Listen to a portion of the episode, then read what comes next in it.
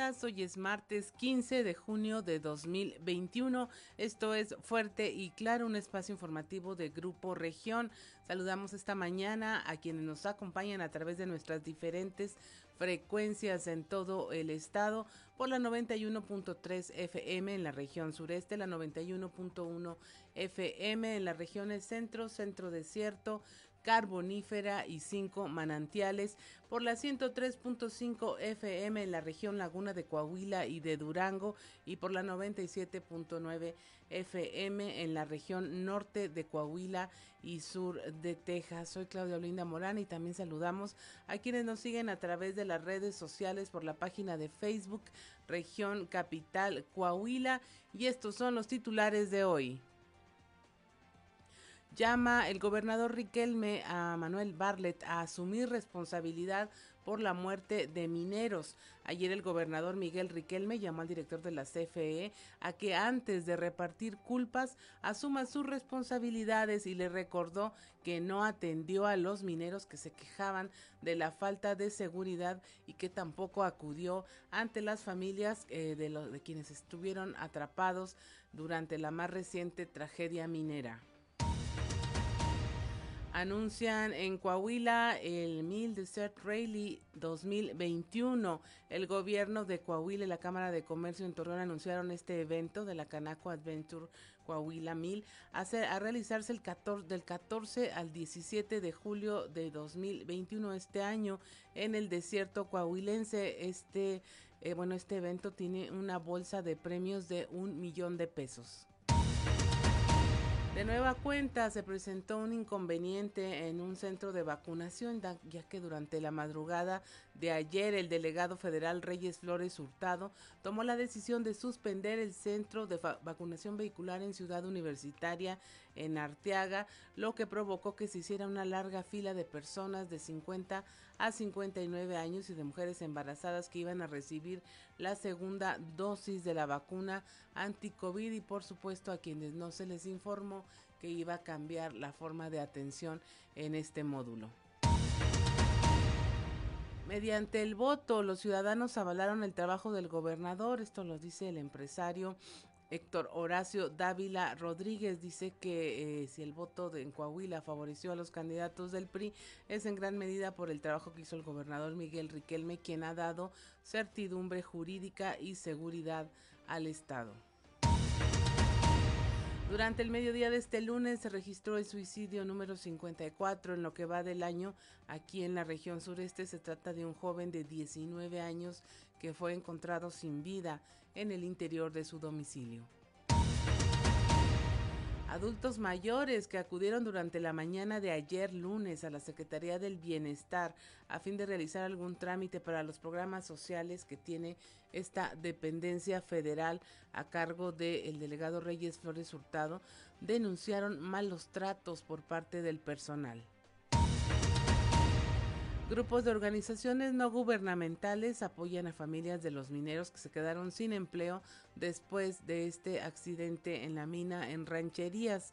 Anabel Jiménez, una de las principales activistas de la localidad, señaló que se tiene una lista de 25 familias que se quedaron sin el sustento al no tener una fuente de empleo, por lo cual señaló que se organizaron para entregarles despensas y que puedan hacer frente a la crisis económica que vienen arrastrando luego del accidente. Con presencia de políticos, morenistas y del obispo emérito de Saltillo, Raúl Vera, se llevó a cabo una manifestación por los derechos humanos en la Plaza de Armas, esto la, la tarde de ayer lunes, donde recorrieron las principales calles del centro histórico de la ciudad con contingentes integrados por colectivos, sindicatos y coaliciones. La Unión de Asociaciones de Charros del Estado de Coahuila, AC, invitó a las familias saltillenses a disfrutar del Congreso y Campeonato Estatal Charro 2021. Este se celebrará del 16 al 20 de junio aquí en la capital del estado. Esta y otra información hoy en Fuerte y Claro comenzamos.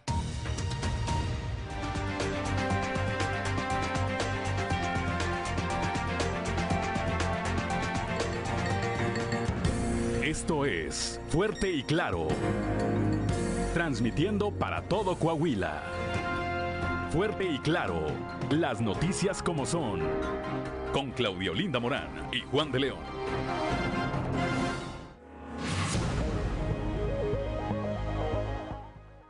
Muy buenos días, soy Claudia Olinda Morán y les saludamos a esta hora de la mañana, 6 con 11 minutos, la temperatura en Saltillo 16 grados, en Monclova 24, Piedras Negras 23, Torreón 24, General Cepeda 16, Arteaga 14, Musquis 24 grados, San Juan de Sabinas 25, San Buenaventura 24, Cuatro Ciénegas 23 grados, Parras de la Fuente 18 y Ramos Arispe 17 grados. Pero si usted quiere saber cómo va a estar el clima y el pronóstico del tiempo para el día de hoy, vamos con Angélica Acosta.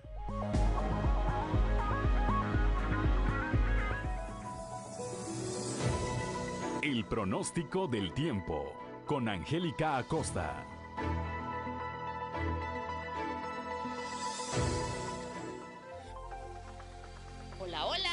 Amigos? ¿Cómo están? Qué gusto me da saludarlos en este bonito martes, ya 15 de junio.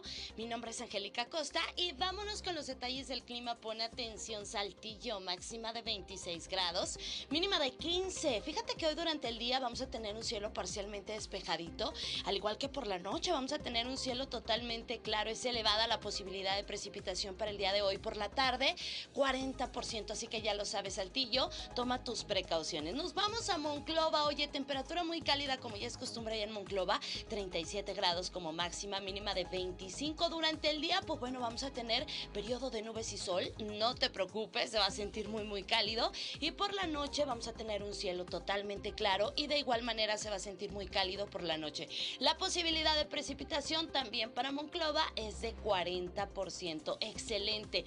Vámonos a Torreón, Coahuila, también temperatura muy cálida, 37 grados como máxima se espera que marque el termómetro este martes. Mínima de 22 durante el día, despejado nuestro cielo, se va a sentir muy muy cálido y por la noche un cielo principalmente claro. De igual manera, 40% la probabilidad de precipitación para Torreón. Excelente.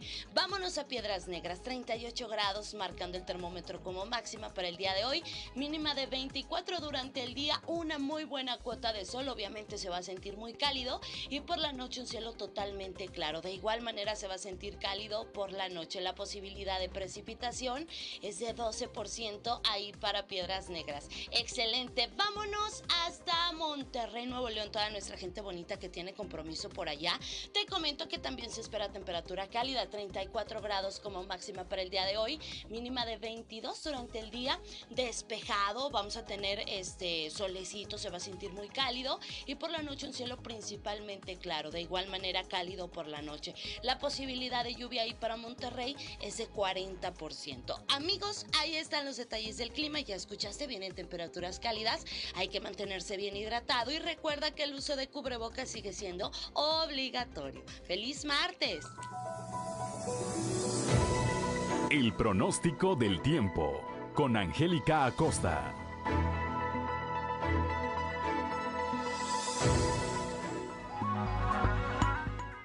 6 de la mañana con 14 minutos y es, eh, bueno, hoy es martes 15 de junio y si usted quiere saber qué ocurrió en un día como hoy, vamos a las efemérides con Ricardo Guzmán. ¿Quiere conocer qué ocurrió un día como hoy? Estas son las efemérides con Ricardo Guzmán.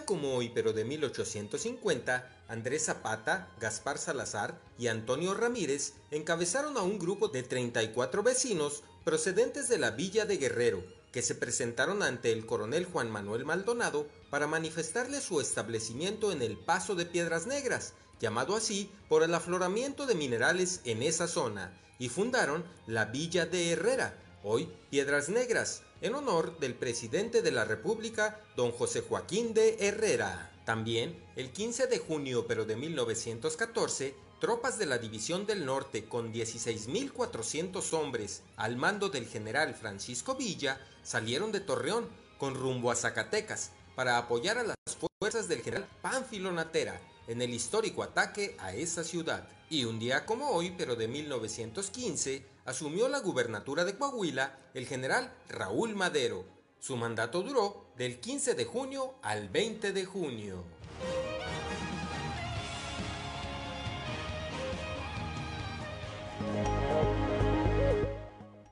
6 de la mañana con 16 minutos. Si usted tiene, necesita o, requiere de algún pretexto para celebrar el día de hoy, aquí se lo damos. Hoy es el día del santo de Vito, Modesto, Leónides, Yolanda y Crescencia.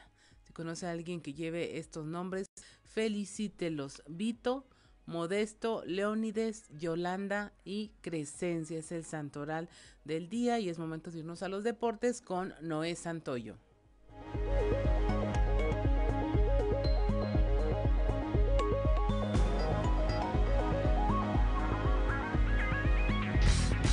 Resumen Estadio con Noé Santoyo.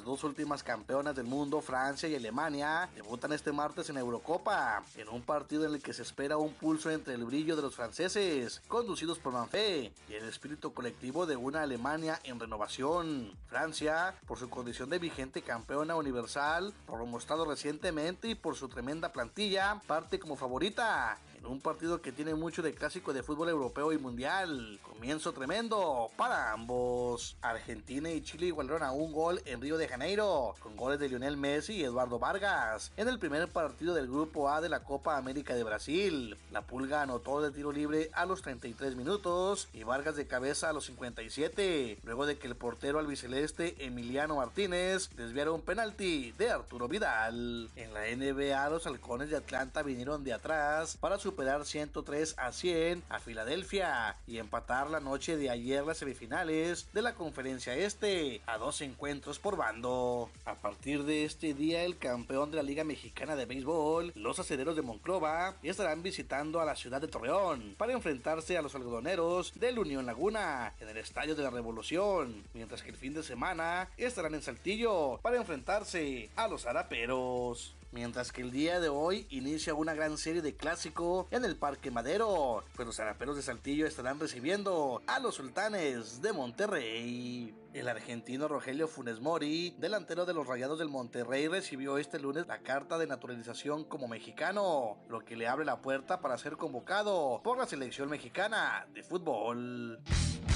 Resumen Estadio con Noé Santoyo.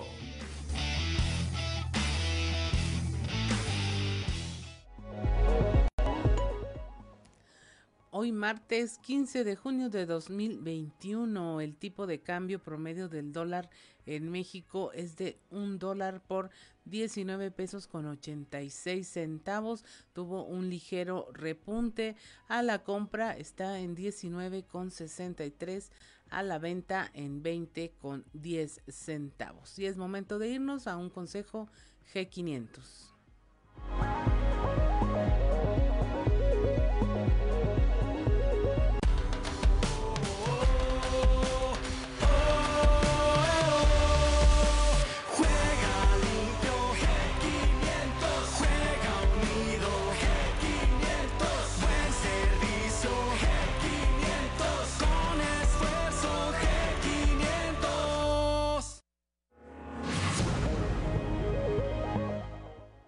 Y mire, eh, las temperaturas hoy se sienten bastante cálidas en la mayor parte del territorio coahuilense, pero ya lo escuchó aquí en la región sureste, va a estar con posibilidades de lluvias por la tarde para que usted tome sus precauciones. Ya ve cómo se ponen las calles de la ciudad. En Saltillo la temperatura 16 grados, Monclova 24, Piedras Negras 23, Torreón 24, General Cepeda 16, Arteaga 14 grados, Musquis 24, San Juan de Sabinas 25, San Buenaventura 24 grados, Cuatro Ciénegas 23, Parras de la Fuente 18 y Ramos Arispe 17 grados. Le invitamos a que no se vaya. Si usted quiere saber dónde vacunarse hoy, aquí le vamos a tener los detalles de a qué módulo puede acudir, cuál está más fluido y pues para que no pierda tiempo siga en contacto con nosotros a través de la radio y por supuesto a través de nuestras redes sociales. Soy Claudia Olinda Morán y estamos en Fuerte y Claro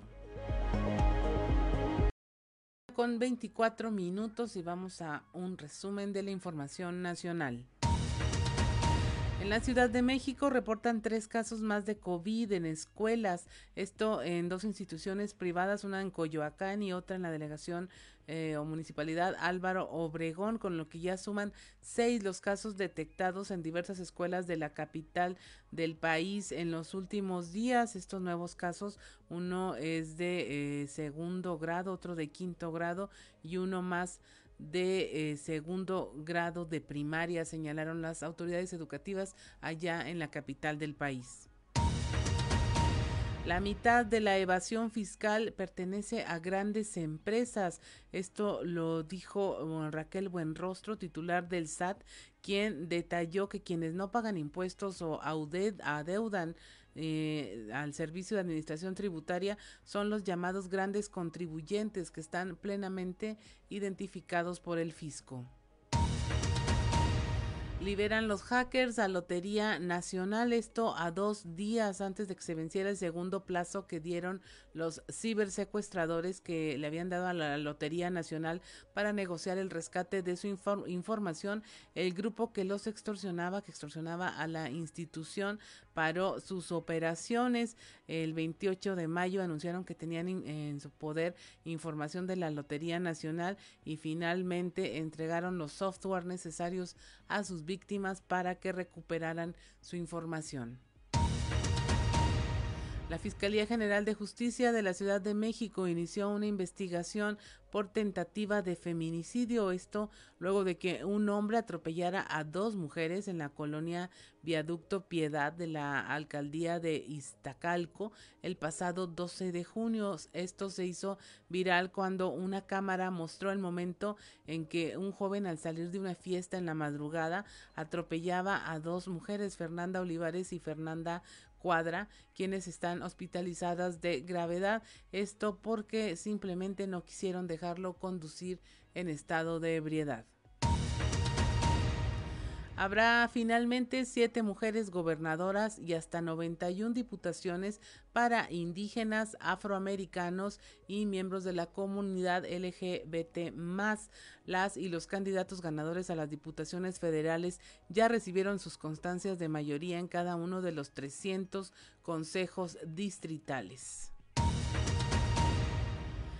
Y finalmente, hasta aquí la información nacional. Continuamos con nuestros eh, detalles de esta, este tema que tenemos en portada de nuestro periódico Capital Coahuila. El gobernador llama a Barlet a asumir la responsabilidad por la muerte de los mineros. Esto los enfrentó a través de, eh, al menos las redes sociales, a través de Twitter. El gobernador le dio respuesta al titular de la CFE, diciéndole que antes de repartir culpas asuma sus responsabilidades y le recordó que no atendió a los mineros que se quejaban de la falta de seguridad y que tampoco acudió ante las familias que estaban esperando a que fueran rescatados eh, sus eh, seres queridos que estaban atrapados durante la más tragedia minera. Eh, bajo el hashtag Las Mentiras de Barlet, en poco menos de una hora, el gobernador Miguel Riquelme hizo ver la amplia coordinación que se ha manejado por parte del gobierno de Coahuila y del gobierno federal y cómo el Estado desde el primer momento de la tragedia minera en Musquis se hizo presente de manera personal en la zona para coordinar el apoyo hacia las familias.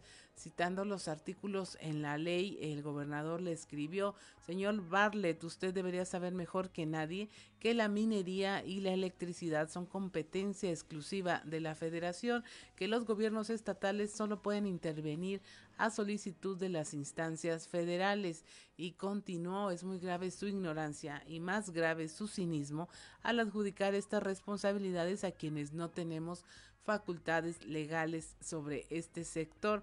Asimismo, hizo ver que hace mucho tiempo que no es secretario de gobernación y que fue precisamente con este encargo que el pasado 23 de octubre de 2020 la organización Familia Pasta de Conchos le solicitó una cita para exponerle las pésimas condiciones de trabajo en las minas de carbón que tienen contratos con la Comisión Federal de Electricidad, mismas que fueron ignoradas por el funcionario.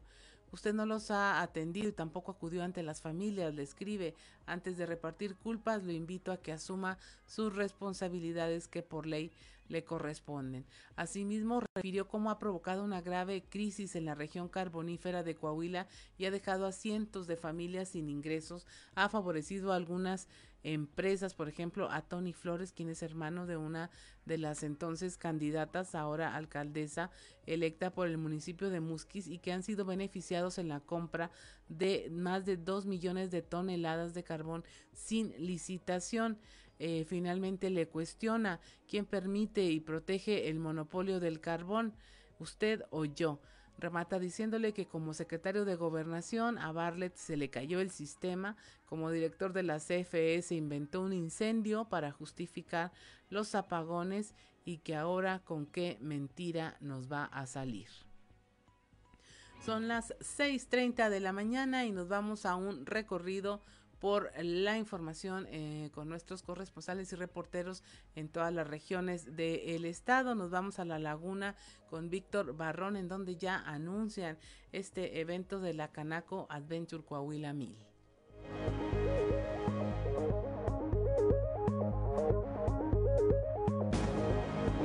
A quienes nos escuchan. En temas de la comarca lagunera, el gobierno de Coahuila y la Cámara de Comercio de Torreón anunciaron la próxima realización del Rally Canaco Adventure Coahuila 1000 a realizarse del 14 al 17 de julio de 2021 en el desierto coahuilense, evento que tendrá una bolsa de premios de un millón de pesos. El gobernador Miguel Ángel Riquelme Solís se refirió a esta justa en el contexto de la reactivación deportiva, turística y económica que tiene lugar en la entidad. Vamos a escuchar. La verdad es de que hoy Coahuila ha reactivado el estadio de fútbol, los tres estadios de, béisbol, lo cual nos ha puesto a nivel nacional con eh, eh, la vista de los aficionados donde pues todavía no se llega a la reactivación en la parte deportiva o en la parte de los, estadios. Y hoy con este evento pues también eh, eh, eh, mandamos un gran mensaje en la reactivación turística y económica de la entidad que nos permitirá reforzar precisamente esa parte que hemos estado impulsando y que de alguna forma ha transcurrido de manera lenta, pero muy segura en nuestra entidad, con mucha responsabilidad. Esto pues tendrá eh, su derrama económica en la parte hotelera, restaurantera, de comercio y, sobre todo eh, tendrá eh, una parte de espectáculo en la salida y llegada de los pilotos, los cuales son reconocidos a nivel mundial y a nivel eh, nacional. Esto es todo en la información. Desde La Laguna reportó Víctor Barrón. Un saludo a todo Coahuila. 6 de la mañana con 32 minutos. Nos vamos ahora a la región carbonífera con nuestro compañero Moisés Santiago que nos habla de cómo se está coordinando el apoyo por parte de organismos no gubernamentales a las familias de los mineros en rancherías que como usted sabe pues ya llevan al menos dos semanas sin recibir un salario.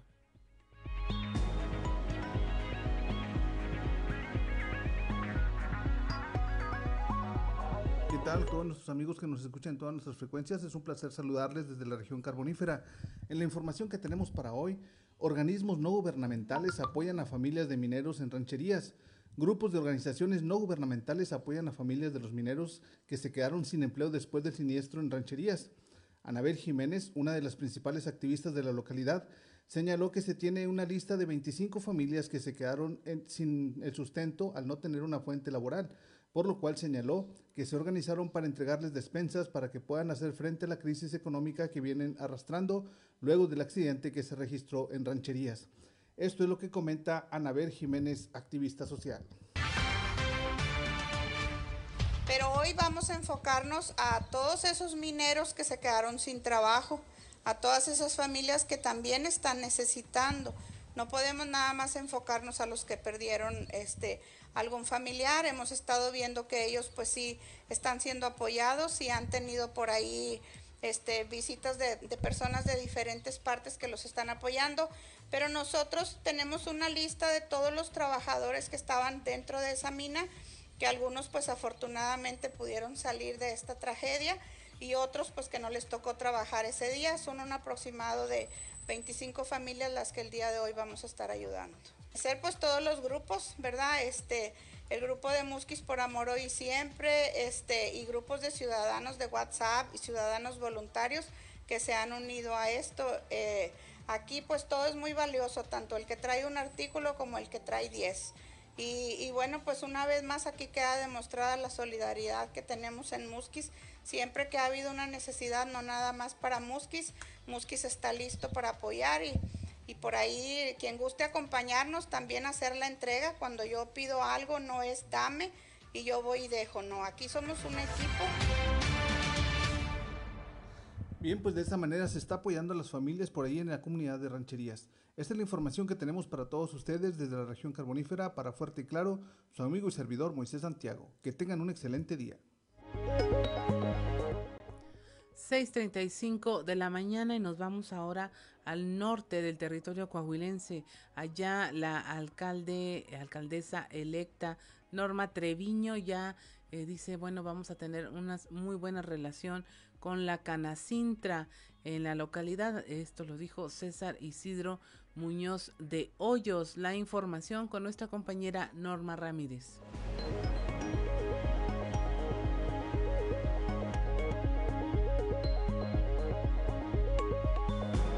Muy buenos días, la información desde Piedras Negras. Listos para trabajar con la próxima alcaldesa de Piedras Negras, afirmó el presidente de Canacintra, César Isidro Muñoz de Hoyos, el cual declaró que para la Cámara Nacional de la Industria y la Transformación es vital el mantener una buena relación con la autoridad en turno. Comentó que han tenido su primer acercamiento con la alcaldesa electa Norma Treviño Galindo, en donde se ha planteado las necesidades de la industria y en donde también se le ha indicado que cuenta con el gremio para lo que será su administración. Los detalles los tenemos a continuación. De la industria sigue activa. Aquí en Piedras Negras, la verdad, los resultados han sido muy buenos en, en cuanto a la pandemia la recuperación de empleos ya se dio y al contrario una vacante de más de mil personas para las industrias de piedras negras y a seguir cuidándonos para que esto no se detenga. En cuestión de, ya una vez que tenemos semáforo verde, ¿cómo se vio la reactivación más eh, importante ahí en, el interior de, la, de, las empresas? ¿Qué te han reportado? Los... No, pues obviamente eh, las medidas no han bajado, aunque estemos en semáforo verde. Eh, sigue existiendo personal vulnerable, que hay que esperar a la vacuna. Eh, aquí, independientemente de que ya estamos en verde, yo creo que lo que va a cambiar todo es la vacunación, que ya esté todo el personal de las empresas vacunados y podremos eh, pensar en ya regresar a una normalidad a lo mejor. Bien, aunque sabemos que Canacintra es una eh, pues organización pues apolítica, ¿cómo se pretende trabajar precisamente con la autoridad? No, vamos a trabajar de la mano con la alcaldesa Norma Treviño. Ya hemos tenido unos acercamientos con ella entonces estamos listos para que Piedras Negras siga creciendo y de la mano con las autoridades. Para Fuerte y Claro, Norma Ramírez. 6 de la mañana con 37 minutos aquí en la región sureste. Los adultos mayores denunciaron malos tratos en las oficinas allá de la Secretaría del Bienestar. La información con nuestra compañera Leslie Delgado.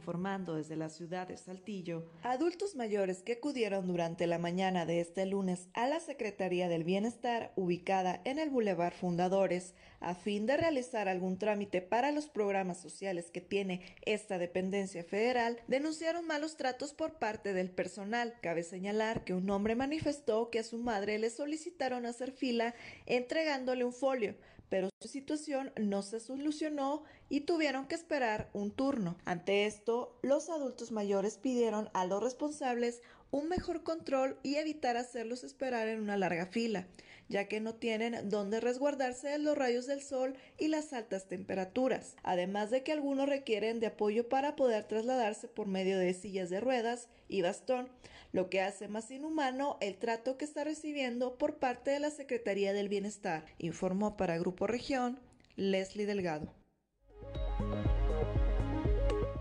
6 con 39 minutos, vamos a un consejo G500.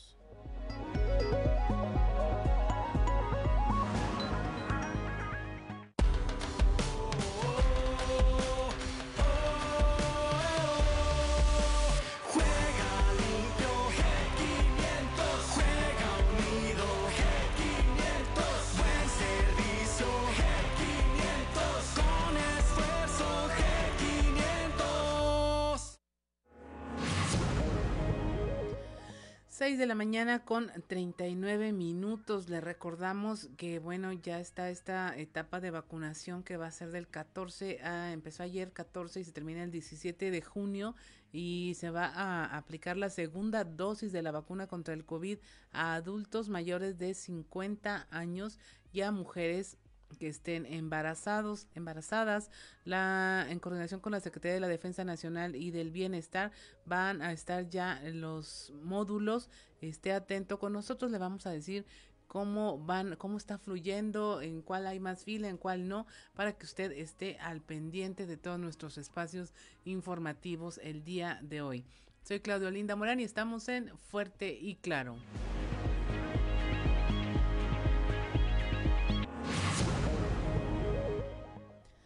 6 de la mañana con 43 minutos. Estamos en Fuerte y Claro. La temperatura en Saltillo 16 grados, en Monclova 24, Piedras Negras 23, Torreón 24 grados, General Cepeda 16, Arteaga 14, Musquis 24, San Juan de Sabinas 25 grados, San Buenaventura 24, Cuatro Ciénegas 23 grados, Parros de la Fuente 18 y Ramos Arispe 17 grados. Y es momento de irnos allá a la región centro con nuestra compañera Guadalupe Pérez, en donde nos habla de cómo se aplicaron 25 pruebas COVID a maestros que ya están eh, dentro del programa piloto de regreso a clases presenciales. Nos va a contar cómo les fue. Muy buenos días, saludos desde la región centro. Tenemos entrevista con el profesor Félix Rodríguez, subdirector de servicios educativos en la región centro. Nos habla de este primer monitoreo que se ha hecho a los docentes que participan en el programa del plan piloto para el retorno seguro a las aulas. Aquí la situación con los maestros, este, se hace un monitoreo gracias al gobierno del estado. El día viernes de esta semana que acaba de terminar, recibimos indicaciones por parte de la Secretaría precisamente para saber nosotros en qué condiciones nos encontramos. Un monitoreo con los maestros y se hizo 25 eh, pruebas COVID el sábado. El sábado se realizaron las pruebas COVID a las 10 de la mañana. Se pidió a, a la estructura educativa que si nos podían apoyar con algunos maestros que tienen escuelas piloto eso es para escuelas piloto, de los que están directamente en contacto con la población educativa. Y bueno, déjame decirte que afortunadamente todos los casos salieron bien, los 25 casos, la vacuna está haciendo su efecto, está con los anticuerpos que requiere, ese fue un primer resultado. El segundo resultado es que no ha tenido una infección este, COVID eh, el docente que se le aplicó la prueba. Si esta prueba continuara cada, cada semana como nos lo comentaron y que es posible gracias al, al apoyo del gobierno del estado, bueno, pues podríamos decir que eh, a esta primera instancia de 25 maestros de diferentes escuelas, no tenemos ningún problema. El sábado fueron 25 los docentes que se les realizó la prueba COVID y afortunadamente salieron muy bien en este muestreo. Todo apunta a que la vacuna está haciendo su trabajo. Cabe indicar que se esperan más muestreos de este tipo. Saludos desde la región centro para Grupo Región Informa, Guadalupe Pérez. 6:46 de la mañana, pues ahí lo tiene, todo va bien en este monitoreo que se hace de los maestros que ya están regresando a las aulas. Y ahora le vamos a presentar nuestra portada de eh, nuestro periódico Capital, un medio de Grupo Región. Bueno, la nota principal, ya se lo comentamos, Barlet cínico y mentiroso, este enfrentamiento pues sí, eh, muy educadamente, mucha propiedad, pero el gobernador pues sí le respondió a Manuel Barlet y llamó al director de la CFE eh, a asumir sus responsabilidades antes de repartir culpa. Le recordó que no atendió a los mineros que se quejaban por la falta de seguridad y que tampoco acudió ante las familias de quienes estaban atrapados durante la más eh, reciente tragedia minera. Le mostramos en portada al menos dos de la decena de tweets que el gobernador eh, exhibió donde le dice que, bueno, que siendo ya no es secretario de gobernación Manuel Barlet y que ya en funciones como director de la CFE recibió un comunicado de la familia Pasta de Conchos donde le solicitaban una cita para exponerle las pésimas condiciones de trabajo, esto el pasado 23 de octubre, entonces eh, hubo un eh, descuido hacia la atención hacia esta organización también le dice que en las minas de carbón que tienen contratos con la CFE que él dirige, no los ha atendido y tampoco acude ante las familias cuando ya hay una tragedia en este tema de las minas en Coahuila. También le presentamos el reportaje Peatones y Conductores, ¿quién tiene la razón? Esta suerte de enfrentamiento que hay en las calles de la ciudad cuando ocurre un atropellamiento, se lo, es un tema que tocamos con tres expertos y que nos ayudan a decir y a decidir sobre este tema de la educación vial. También le presentamos cómo vuelve eh, lamentablemente el caos a la vacunación en este arranque de esta etapa hasta incluso hubo anuncios de que se había cancelado uno de los módulos que finalmente funcionó. También tenemos este anuncio de la carrera Coahuila 1000 allá en la laguna que pues habla de la reactivación de uno de los últimos sectores que aún no registraba ninguna actividad, ningún avance y finalmente esta es una carrera en la que se pasa por 10 municipios y participan pilotos de prueba.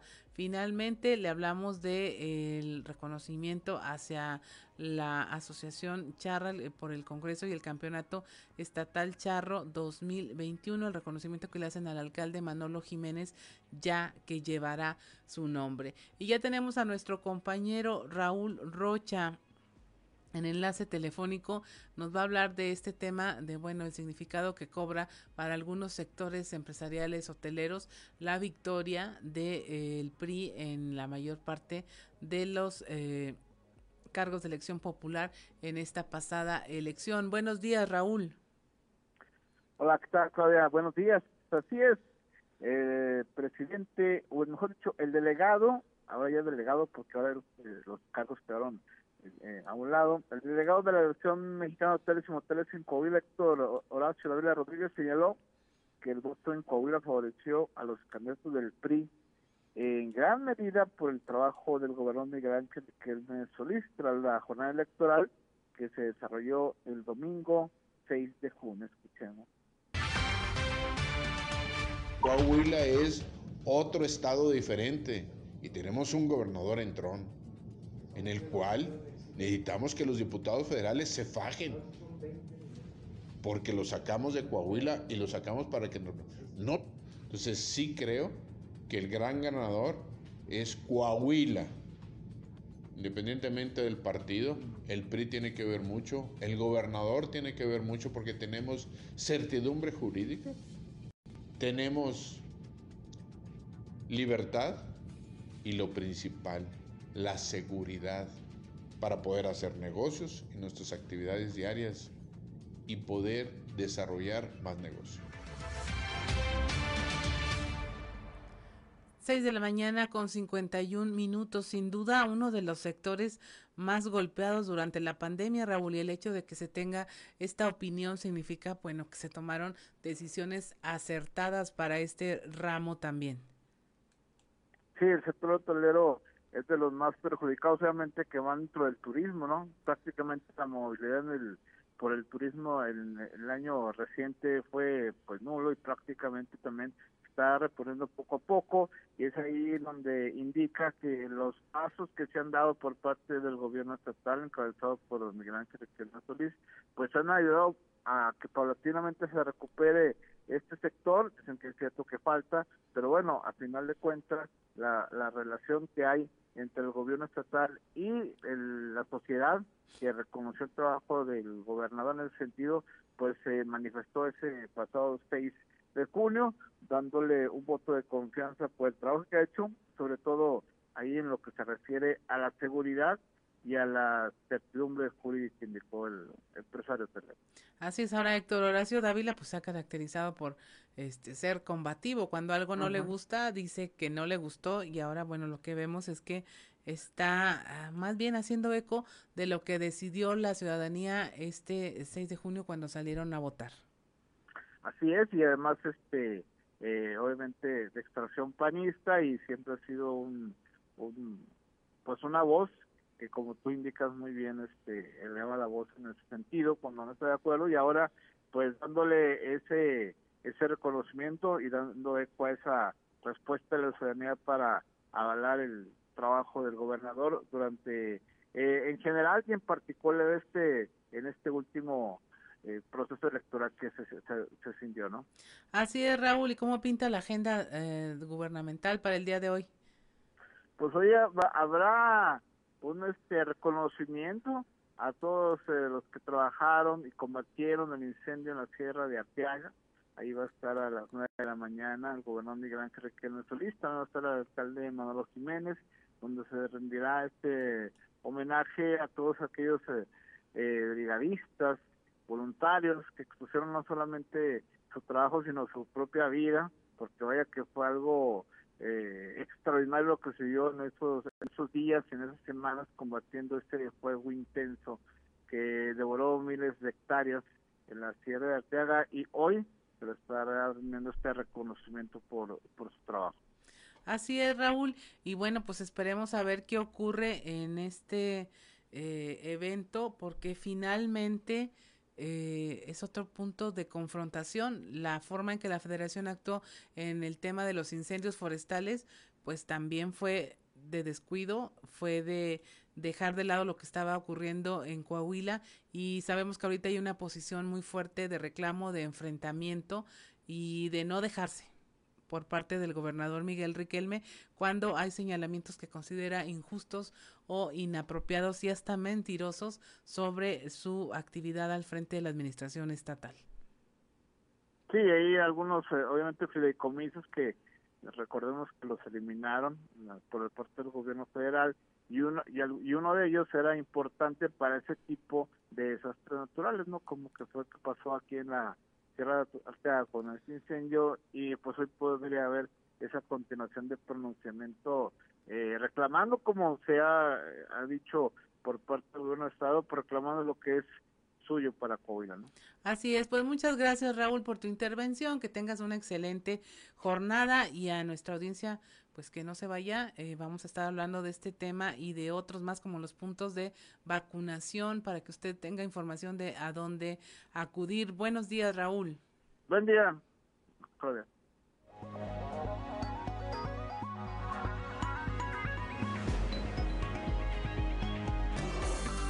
Seguimos en Fuerte y Claro.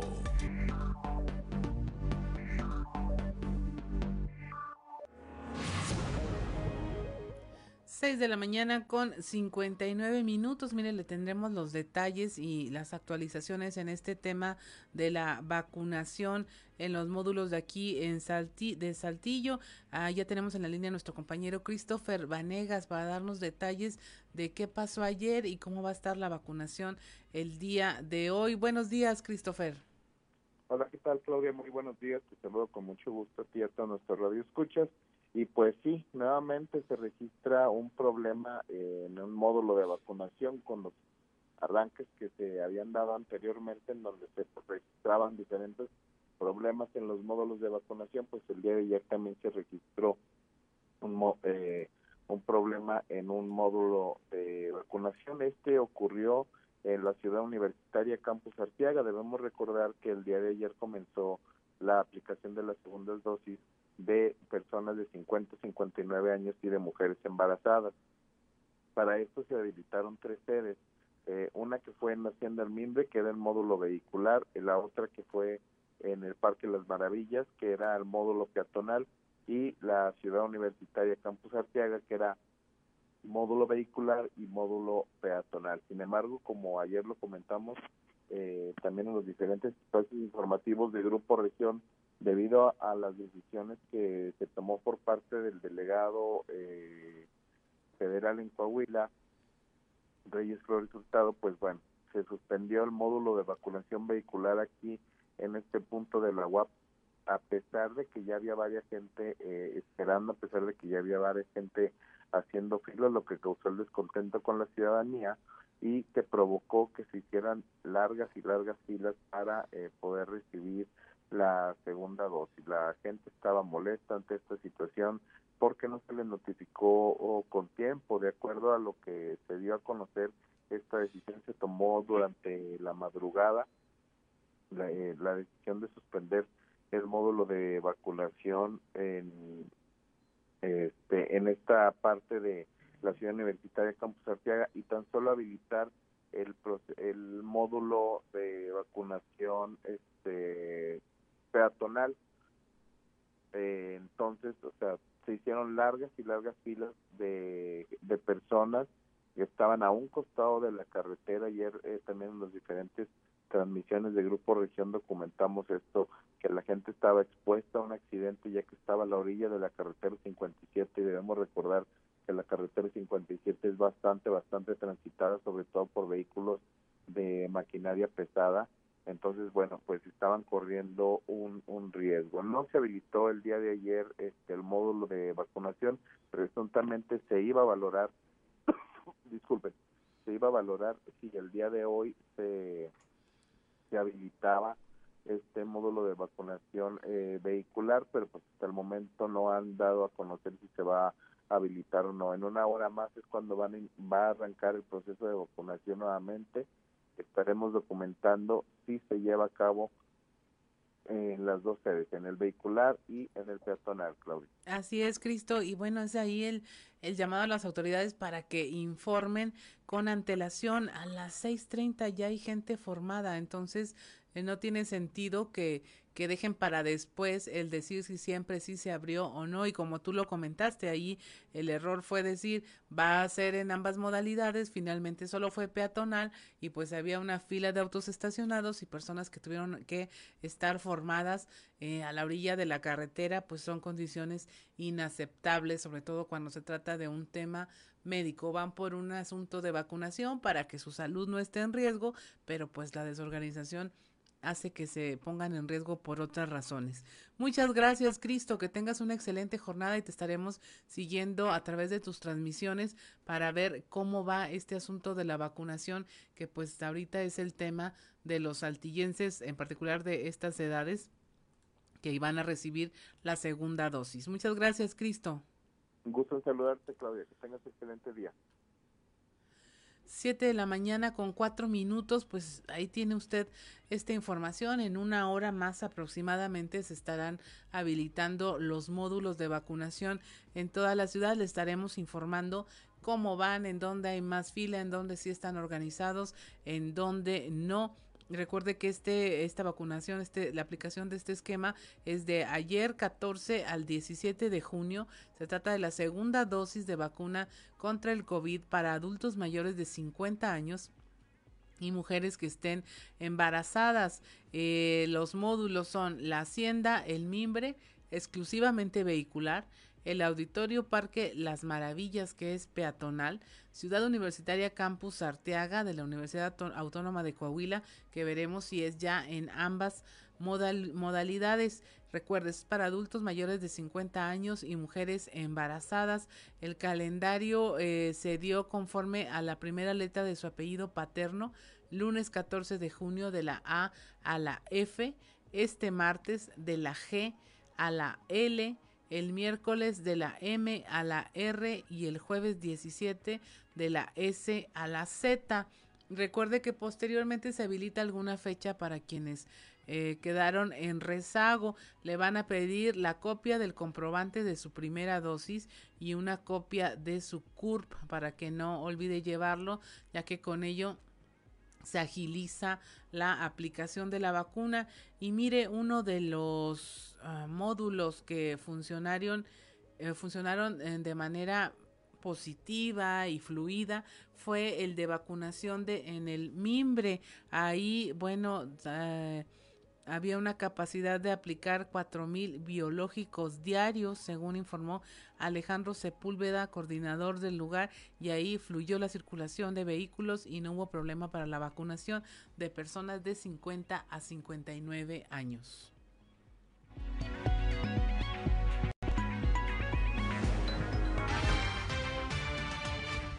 Eh, abrimos a las 8 de la mañana, 8, 3, 8, 5 de la mañana más tardar. Este, la afluencia ha ido rápido, como todos los puntos de, automóviles, de drive-thru. Lo difícil es al principio, ¿verdad? Porque hay gente que ya lleva estacionada muchas horas, mucho tiempo y pasan este, desde, desde que abrimos el registro, lo empiezan la vacunación. Pero una vez que ya empieza eh, la afluencia, empieza a empezar más fluido todo, ¿verdad? Empieza, empieza a funcionar, empieza a bajar la fila y la verdad es que no ha parado. Hemos ido rápido, alrededor de unos eh, entre 60 y 70 carros cada 10 minutos, más o menos, es lo que hemos estado eh, vacunando. Okay. traer 4.000 vacunas.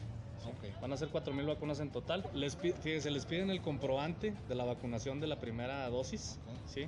Y les piden una copia del CURP. Nosotros lo que estamos haciendo es mandar gente por toda la fila de los carros preguntando a ver qué, qué ah. documentos tienen y cuáles no, para nosotros facilitarles la impresión de ciertos documentos o etcétera. Entonces. 7 de la mañana con 7 minutos. Ahí tiene usted, eh, los funcionarios que están ahí eh, están viendo el cómo sí le ayudan a usted a acceder a la vacunación, si se le olvidó algún documento, si les falta de imprimir algo, ahí mismo le ayudan, que mejor de ir preparados, recuerde una copia de su CURP y una copia del comprobante de que ya se le aplicó la primera dosis y esto va a agilizar mucho más este eh, tema de la vacunación.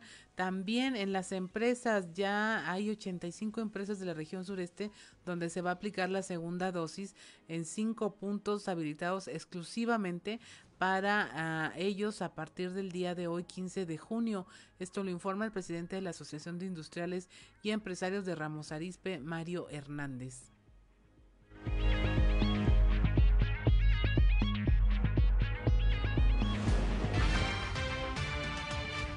Esta semana se estará vacunando eh, al grupo de 50 y más, es de 50 a 59, eh, en segundas dosis, exclusivamente segundas dosis, mm. ¿verdad?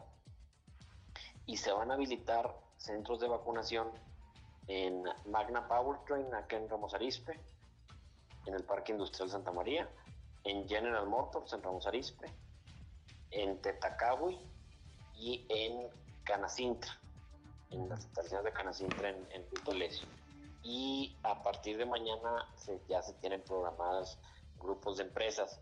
Esto es estos, estos centros de vacunación que te menciono son exclusivamente a través de las empresas. Los trabajadores no pueden llegar en el individual y, y pedir que se les vacunen tienen que hacer, eh, son, son los, los encargados de recursos humanos de cada una de las empresas de mandarnos el listado.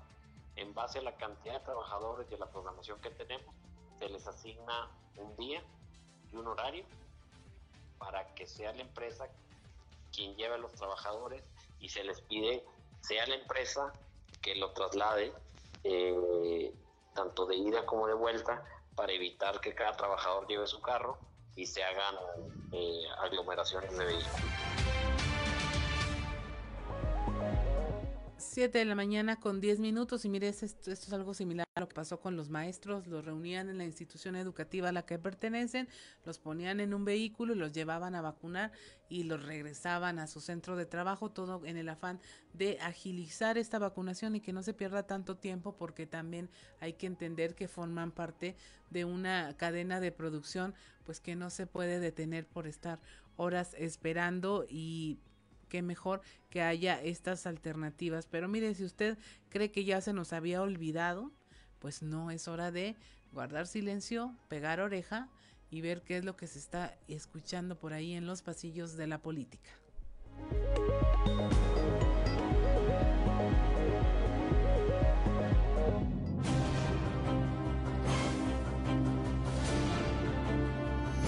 Y en el cartón de hoy, manos limpias, que nos presenta a Manuel Bartlett, quien está enterrado junto con un montón de tumbas, entre ellas la de la mina Micarán Musquis, con unas manos ensangrentadas y enormes mientras nos miente. Se los juro que tengo las manos limpias.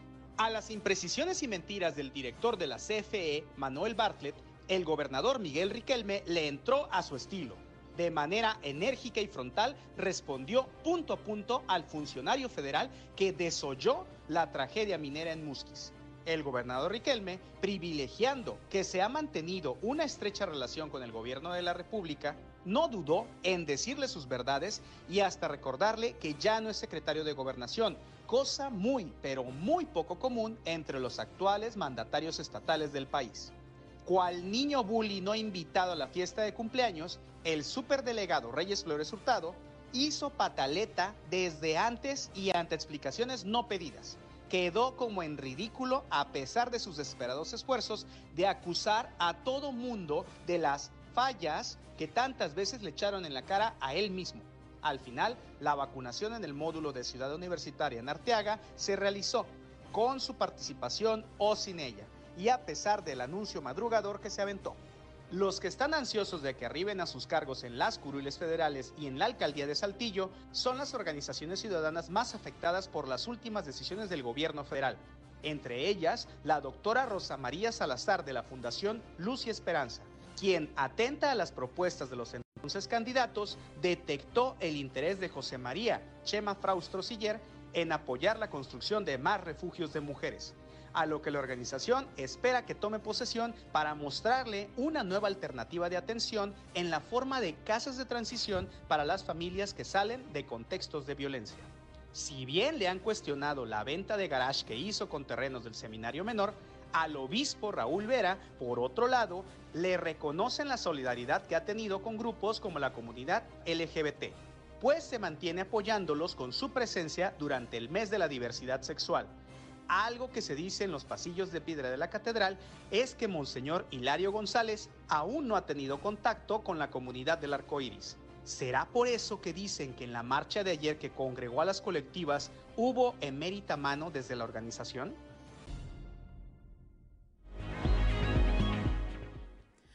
7 de la mañana con 13 minutos, pues ahí lo tiene usted este tema de la política, bueno, nunca se deja de fluir el río. Cuando dicen el río suena es porque agua lleva y con los muros de catedral pues seguramente hay mayor eco para estar escuchando. Y mira, vamos a pasar ya el tema al medioambiental con el fin de reducir el impacto ambiental que generan los hoteles y los moteles que están afiliados a la Asociación Mexicana de este gremio en Coahuila.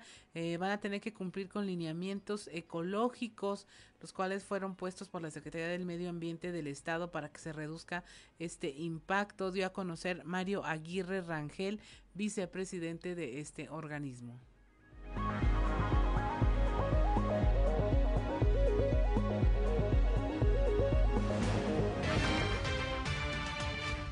Eh, la Secretaría del Medio Ambiente, por medio de la bióloga Eglantina, está pidiéndole a los hoteles y en, cierto caso notificándolos para tener un impacto ambiental.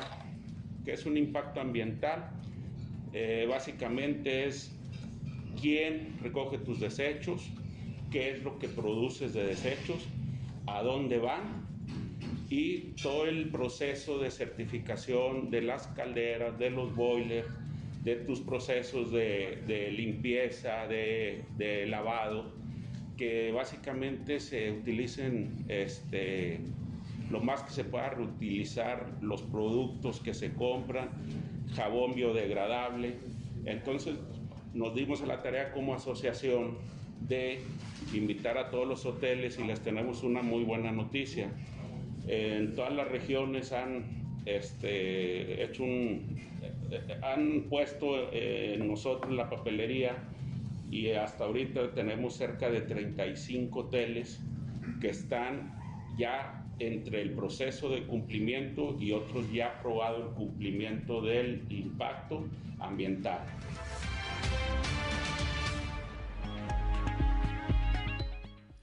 7 de la mañana con 16 minutos y mire, regresando aquí a la región sureste, durante el mediodía de este lunes se registró el suicidio número 54 en lo que va del año y se trata de un joven de 19 años. Este fue encontrado sin vida en el interior de su domicilio. La información con nuestro compañero Christopher Vanegas.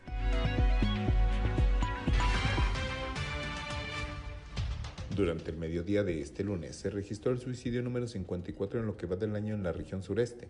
Este fue el de un joven de 19 años quien fue encontrado sin vida en el interior de su domicilio, por lo que los cuerpos de emergencia y las autoridades se trasladaron al fraccionamiento Alameda, localizado en la zona centro de Saltillo. Fue momentos después de las 11 de la mañana que se realizó el reporte al sistema de emergencia 911 de que un joven se había quitado la vida en la recámara de su domicilio, por lo que solicitaban el apoyo de los cuerpos de emergencia y de las autoridades. Paramédicos de Cruz Roja confirmaron el deceso de Adolfo Martín N., quien fue encontrado por su padre, Rodolfo N., quien lo descolgó antes de llamar a las autoridades.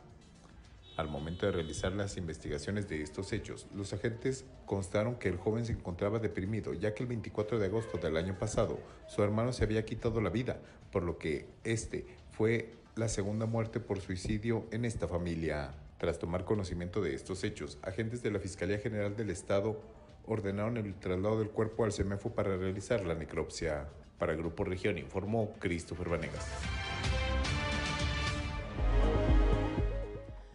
7 de la mañana con 17 minutos. Y mire, ahora le vamos a presentar este eh, reportaje, este contenido, donde hablamos de la educación vial, particularmente aquí en la capital del estado donde, bueno, simplemente entre nuestros invitados hicimos un sondeo de cómo habíamos aprendido a manejar ahí y la mayoría, incluyendo al staff de producción, le alzamos la mano para decir que pues nos enseñaron nuestros papás, algún familiar o algún amigo. La educación vial prácticamente está pasándose de generación en generación y no hay una manera en cortar esta cadena de eh, tenemos malas costumbres, tenemos eh, cero eh, conocimiento de lo que es el reglamento de tránsito y pues que nos hace ser arriesgados a la hora de conducir y poco precavidos. Escuche con atención este reportaje.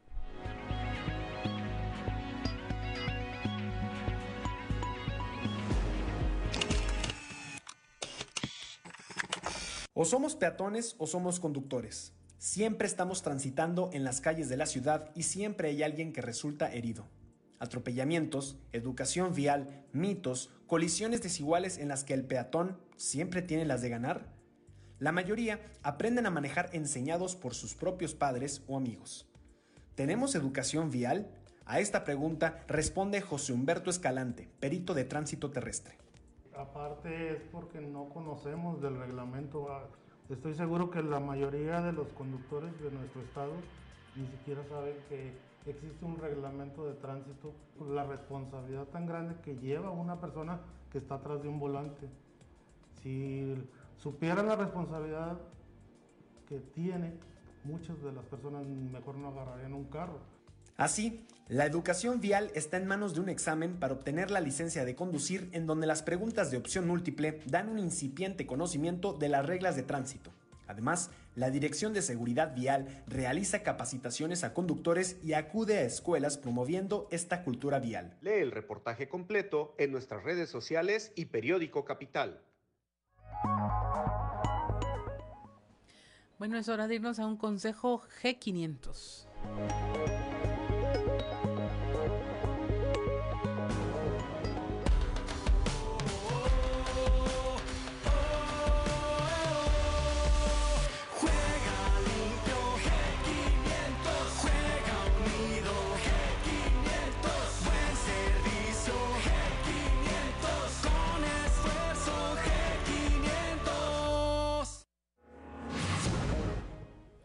7.20 de la mañana, soy Claudia Olinda Morán, estamos en Fuerte y Claro.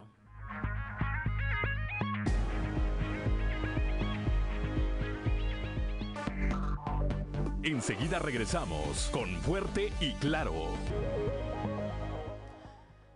7 de la mañana con 25 minutos, la temperatura en Saltillo 16 grados, en Monclova 24, Piedras Negras 23, Torreón 24, General Cepeda 16, Arteaga 14 grados, Musquis 24, San Juan de Sabinas 25 grados, San Buenaventura 24, Cuatro Ciénegas 23 grados, Parras de la Fuente 18 y Ramos Arispe tiene a esta hora de la mañana una temperatura de 17 grados centígrados. Continuamos con la información.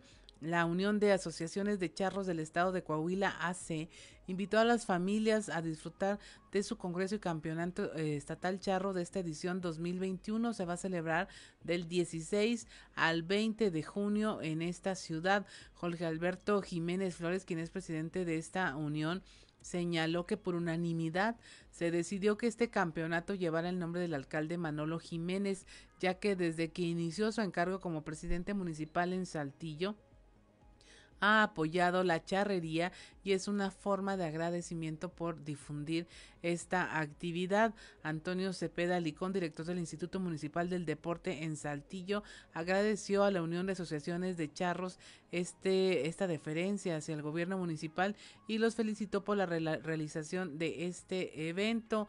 En el 2020 en medio de la escaramuza internacional de Saltillo, recibió por parte del alcalde el premio al mérito deportivo 2020 en la categoría de equipo. Este con campeonato estatal Charro Manolo Jiménez se realizará en la fase 1 del 16 al 20 de junio con una entrada gratuita, siendo la inauguración el viernes 18 a las 4.30 de la tarde en el lienzo Charro, profesor Enrique González Treviño.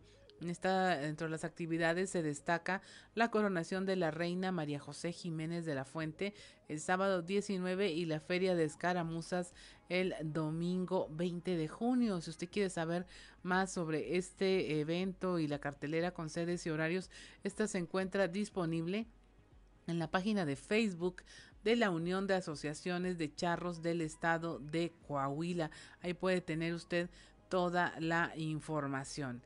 Son las 7.27 de la mañana y mire el día de ayer con presencia de políticos de Morena y del obispo emérito de Saltillo, Raúl Vera, se llevó a cabo una manifestación por los derechos humanos en la Plaza de Armas.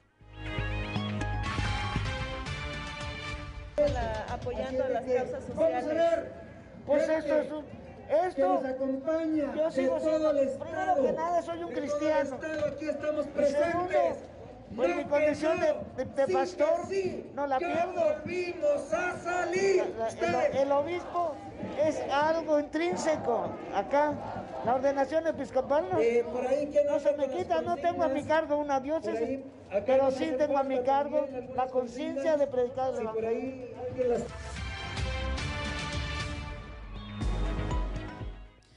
Pide Sindicato de Maestros una prueba de inmunidad post vacuna. El secretario de Salud en Coahuila, Roberto Bernal Gómez, dio a conocer esta solicitud que dieron los médicos a nivel, eh, digo, los maestros a nivel de sindicato para la aplicación de una prueba para la medición de la inmunidad eh, que tienen y ya se planea adquirir 300 reactivos para emprender esta labor es la que te digo que no, nos, no sirve para detectar una inmunidad por vacuna. Alrededor del 50% estaban positivos. No sirve. No es útil para venir inmunidad post vacunal, es muy importante. Tomando en consideración que este tipo de pruebas no sirve para valorar la inmunidad, nos pidieron que hiciéramos otros tipos de pruebas de sangre. Son más caros, son de mil pesos. Este, voy a intentar, voy a intentar conseguirlo, ese tipo de pruebas que miden específicamente la proteína del coronavirus. Ese a lo mejor tiene un poquito más de utilidad. sería esta prueba? El sindicato nos lo está pidiendo, ellos 50. Pero apenas voy a conseguirla para el reactivo. Lo voy a ver. van a ser, las cosas que voy a conseguir, no se van a, alrededor de unas 300 voy a tratar de conseguir. Para todo es para, para, detectar la proteína S, que, es la específica, específica del coronavirus. 7 de la mañana con 29 minutos. En unos momentos más tendremos en charla telefónica a nuestro compañero Osiris García, que bueno, usted ya lo conoce como los viernes es Osiris el Terrible, hoy es simplemente Osiris, para eh, comentar todo esto que está ocurriendo en el mundo de la política, ese tema que es su uh, favorito y que de repente eh, nos acompaña con música y que bueno hace más digerible todas estas situaciones que a veces no nos gustan de los políticos pero que definitivamente hay que conocer y saber a la hora de decidir lo tendremos más adelante en, comunicación directa aquí con nosotros en cabina. Eh, por lo pronto analizan ya el regreso de filtros. Es ya tenemos a Osiris ok ya tenemos a Osiris en la línea. Buenos días Osiris Buenos días, Claudia Olinda Morán, ¿cómo está toda la banda por allá en la cabina y el auditorio? Aquí todo bien, ¿qué me cuentas? Todo sigue igual que ayer. Todo sigue igual que ayer. El tiempo pasa, Claudia Olinda, y nos vamos poniendo viejos. Hoy me acordé de eso de, hoy me veo al espejo que refleja una figura con unas sombras profundas bajo mis ojos y unas arrugas que empiezan a amenazar mi rostro. ¿Te das cuenta que, es que luego Fíjate, Claudia Linda, qué extraño, porque luego suponemos que a veces que de, forma equivocada, que a medida que nos, que nos vamos haciendo viejos o que vamos avanzando nuestra nuestra sabiduría también crece, pero parece que no. Sobre todo pues, pensando en lo de Bartlett, ¿no? Que lo que pasó ayer, que ya tiene entre 85 y la muerte. Entre, entre 85 y que ya le andan volando los opilotes arriba. Ya está vacunado, como quien dice. no, ya, ya, ya, ya, Claudia, son de está, está, más viejo que el, que el caldo, decía mi mamá.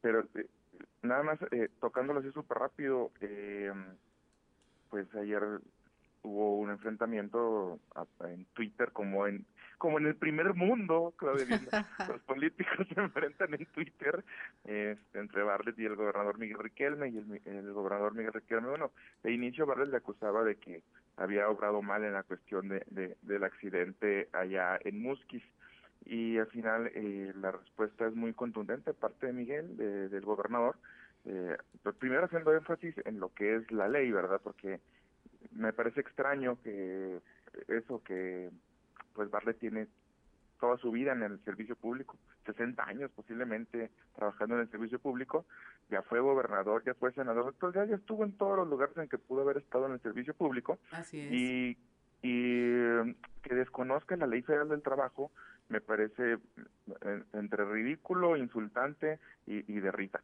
O sea, el artículo 527 en la sección primera, de hecho en el inciso 2 exactamente habla que de, de qué es competencia del gobierno, exclusivamente competencia del gobierno federal, eh, es, decir, las, las ramas de trabajo que competen solamente al gobierno federal y entre ellas, bueno, está pues la eléctrica, ¿verdad? Que es de donde él la que él dirige, y tratando de acusar al gobernador de que no había hecho algunas cosas ahí a favor de, de, de, los, de los mineros, pues recordándole que también la, la industria minera depende completamente del gobierno federal y que el Estado solamente eh, eh, pues participa en ellos cuando se le cuando se le requiere. Cuando ya pasó algo, Siris sí, cuando se les requiere. De hecho, no pueden eh, eh, actuar de, forma inmediata este, ni por humanidad, a menos de que la federación les pida que participen.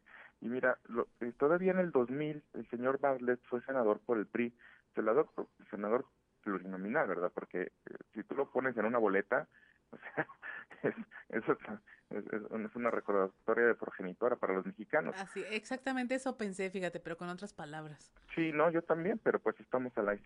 Mira, en, hasta 2006 rompe con Roberto Madrazo, que es el candidato del PRI, y entonces pide el voto útil a favor del otro tabasqueño, pero que esta vez era el peje, ¿verdad? En realidad es un personaje que sabemos que carga con el estigma del fraude electoral más descarado en la era moderna de nuestro país, que si alguien me dijera que no nació en Puebla, sino que lo sacaron de una excavación en Rincón, Colorado, no me parecería nada extraño.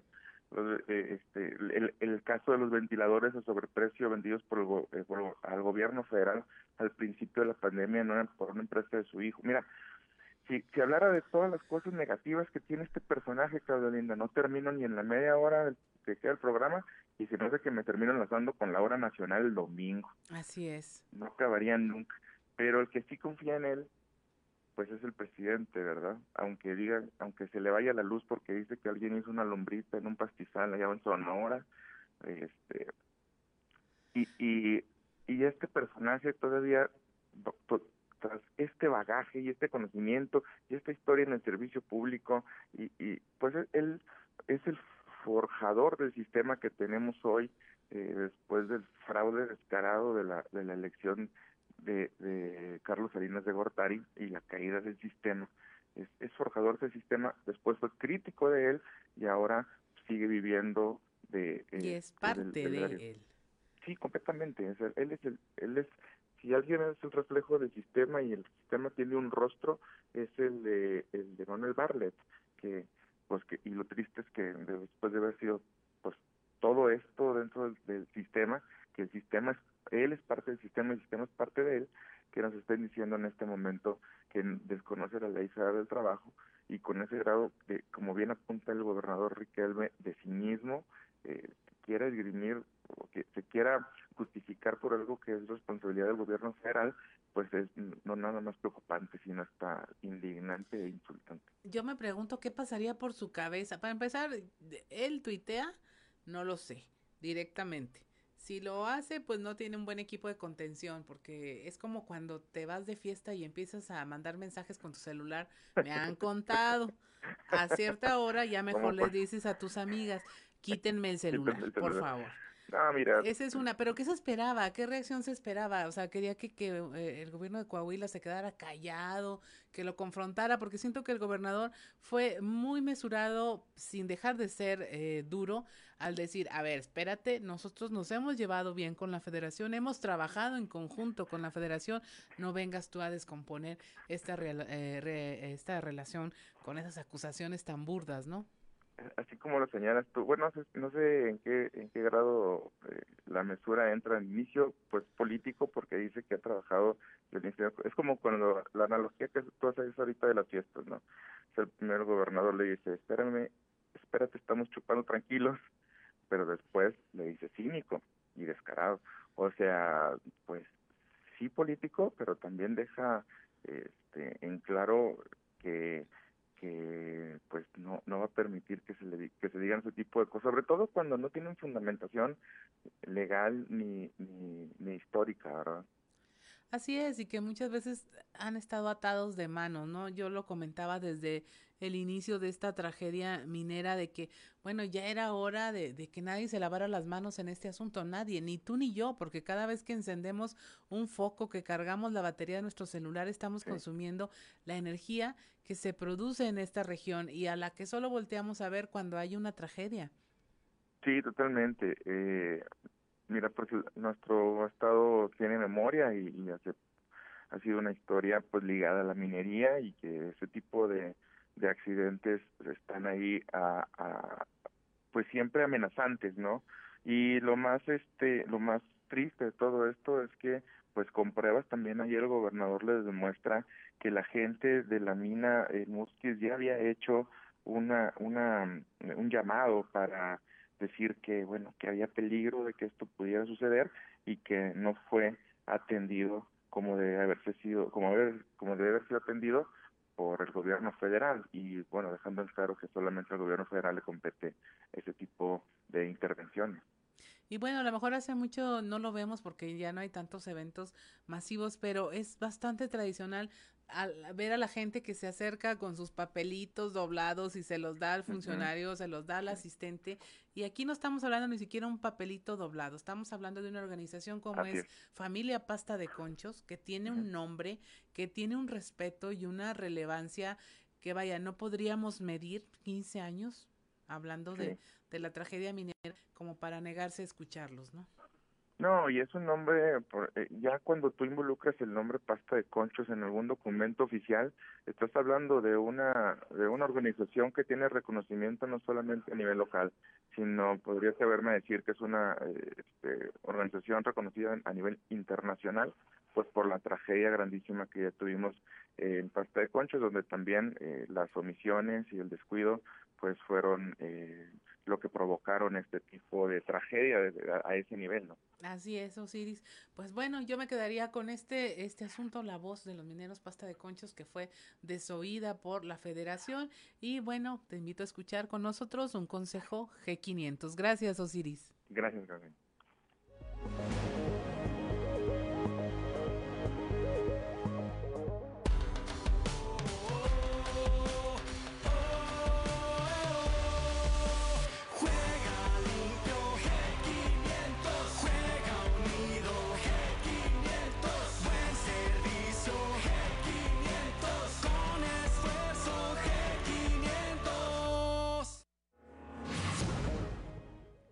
Cuarenta de la mañana, soy Claudia Olinda Morán, estamos en Fuerte y Claro.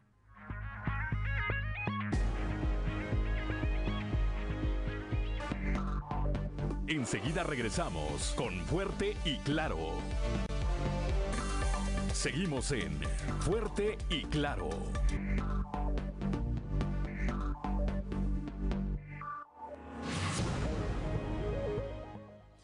7 de la mañana con 44 minutos. Es momento de irnos a Enclave de Fa con Israel Navarro. Enclave de Fa con Israel Navarro. Vuelve la turbulencia al Perú después de la segunda vuelta electoral que ocurrió hace dos domingos y al día de hoy no arroja un ganador oficial. ¿Y por qué tanto pleito postelectoral? Vamos por partes. Hay dos contendientes, Keiko Fujimori, hija del expresidente Alberto Fujimori, quien está encarcelado, cosa que ya es típica entre los mandatarios peruanos, y Pedro Castillo, un profesor de escuela rural de ideas marxistas. Nótese que esta es la segunda vuelta. La primera se llevó a cabo entre 18 candidatos, entre los cuales salieron los punteros Keiko y Pedro, con 13% y 19% de la votación respectivamente. Los resultados de la segunda vuelta favorecen ligeramente al candidato de izquierda por aproximadamente 51 mil votos, o sea, final de foto. Por ello, la candidata de Fuerza Popular está impugnando 200 mil votos provenientes de zonas rurales en las que Pedro Castillo gana abrumadoramente. El Jurado Nacional de Elecciones le dijo a Fujimori que sus impugnaciones son improcedentes pues las presentó fuera de tiempo. Ahora solo queda la posibilidad de revertir 40 mil votos, pero aún lográndolo, el candidato de Perú Libre seguiría ganando.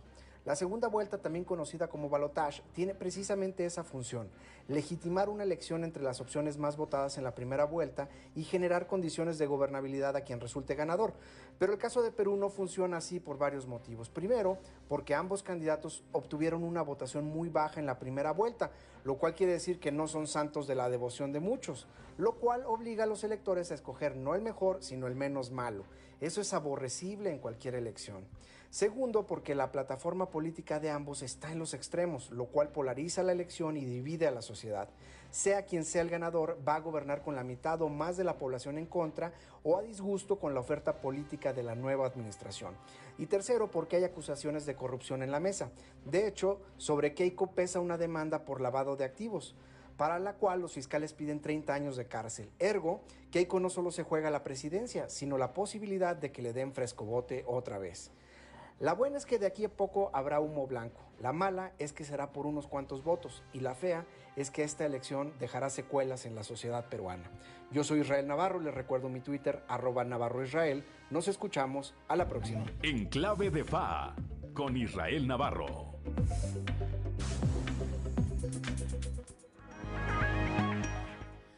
7 de la mañana con 46 minutos y ahora es momento de irnos a las voces de hoy en Fuerte y Claro con Ricardo Guzmán. Lo dijeron fuerte y claro en región sureste. Héctor Horacio Dávila Rodríguez, delegado de la Asociación Mexicana de Hoteles y Moteles de Coahuila. Con votación, ciudadanos avalaron el trabajo del gobernador. Coahuila es otro estado diferente y tenemos un gobernador en tron. El gobernador tiene que ver mucho porque tenemos certidumbre jurídica. Región Laguna. Miguel Ángel Riquelme Solís, gobernador del estado, anunció el Coahuila Mil Desert Rally 2021. Y hoy, con este evento, pues también mandamos un gran mensaje en la reactivación turística y económica de la entidad. Región Centro. Félix Rodríguez, subdirector de Servicios Educativos, aplicaron 25 pruebas COVID a docentes de programa piloto. Precisamente para saber nosotros en qué condiciones nos encontramos, eh, un monitoreo con los maestros y se hizo 25 eh, pruebas COVID el sábado. Región Carbonífera. Anabel Jiménez, activista. Organismos no gubernamentales apoyan a familias de mineros en rancherías. Una vez más aquí queda demostrada la solidaridad que tenemos en Musquis. Siempre que ha habido una necesidad, no nada más para Musquis, Musquis está listo para apoyar. Región Norte. César Isidro Muñoz de Hoyos, presidente de Canacintra. ¿Mantendrá Canacintra buena relación con la alcaldesa electa de Piedras Negras? Vamos a trabajar de la mano con la alcaldesa eh, Norma Treviño. Ya hemos tenido unos acercamientos con ella entonces estamos listos para que Piedras Negras siga creciendo y de la mano con las autoridades. Las voces de hoy en fuerte y claro.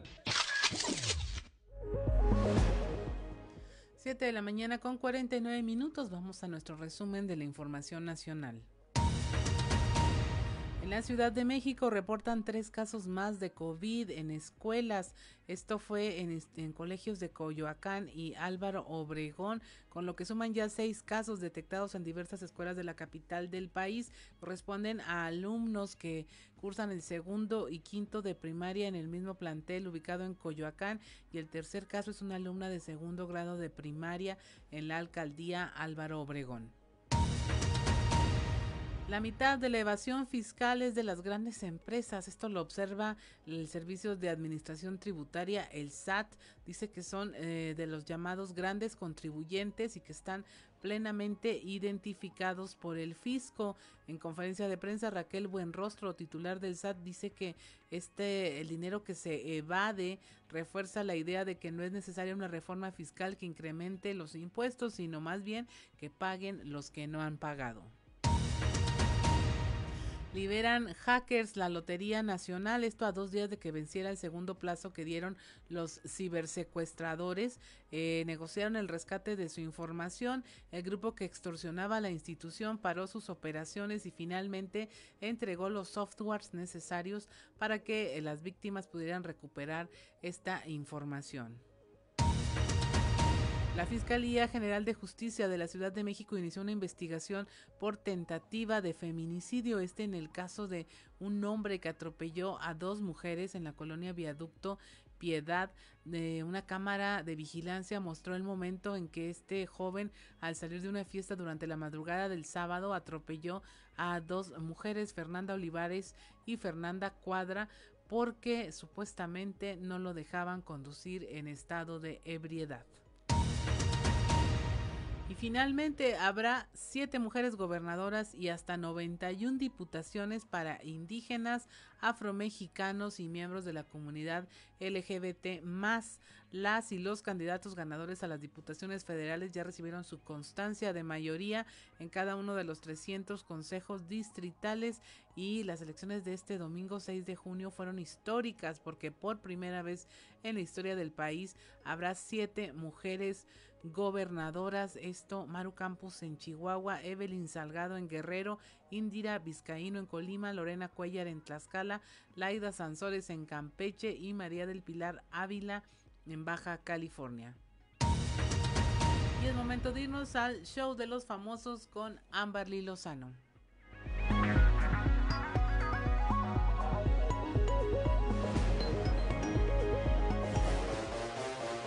Show de los famosos con Amberly Lozano. Bárbara de Regil es señalada de fraude. Bárbara de Regil enfrenta una nueva polémica y es que ahora la acusan de fraude por un reto que promovió en las redes sociales, por un producto milagroso que supuestamente causa problemas de salud. Es acusada por personas que enganchadas con el reto BR5 que ella anunciaba, compraron una serie de productos que ofrecían muchos beneficios. Pero según las denunciantes, todo fue una farsa. Incluso hay quienes aseguran haberse visto muy afectadas en su salud. La actriz y reaccionó, hola hermanas, desafortunadamente el reto BR5 no es mío. Yo fui contratada como imagen y en la pandemia cerraron las oficinas. Dejo aquí un correo para que puedan reportarlo. El conocido nutriólogo Aries Terrón ya había advertido que la proteína del reto BR5 que explicitaba Bárbara de Regil era de nula calidad y con un estudio de laboratorio reveló lo que en realidad tenía. Terrón también reveló que tras dar a conocer esos resultados fue víctima de represalias.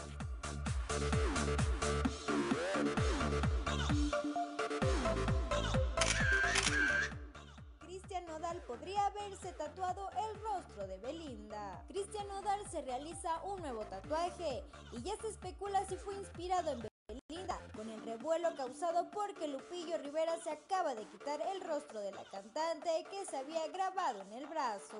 Nodal compartió con todos sus seguidores el momento en el que estaba en el estudio donde el artista Oli Venegas realiza un diseño en su espalda. También el tatuador por su parte compartió una fotografía donde está trabajando en el rostro del intérprete de botella tras botella. Hasta el momento no se sabe qué imágenes son las que Oli Venegas grabó en la piel de Nodal y agregó unos emojis de símbolos que le gustan al cantante, lo que se consideró como una pista pero aún no lo confirma.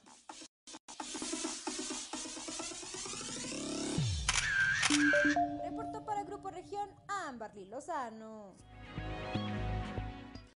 de la mañana con 54 minutos. Es momento de despedirnos de este espacio de informativo estatal. Le agradezco a nombre de todos mis compañeros y de mi compañero Juan de el habernos acompañado el día de hoy. Lo esperamos el día de mañana y por supuesto lo invitamos a que siga con nosotros en el resto de nuestros espacios informativos para que usted pueda tomar eh, decisiones informadas y también para que se lleve a la mesa de, eh, de su casa con su familia nuestros temas de conversación. Muchas gracias por haber estado con nosotros y que tengan una excelente jornada. Soy Claudia Olinda Morán y esto fue Fuerte y Claro.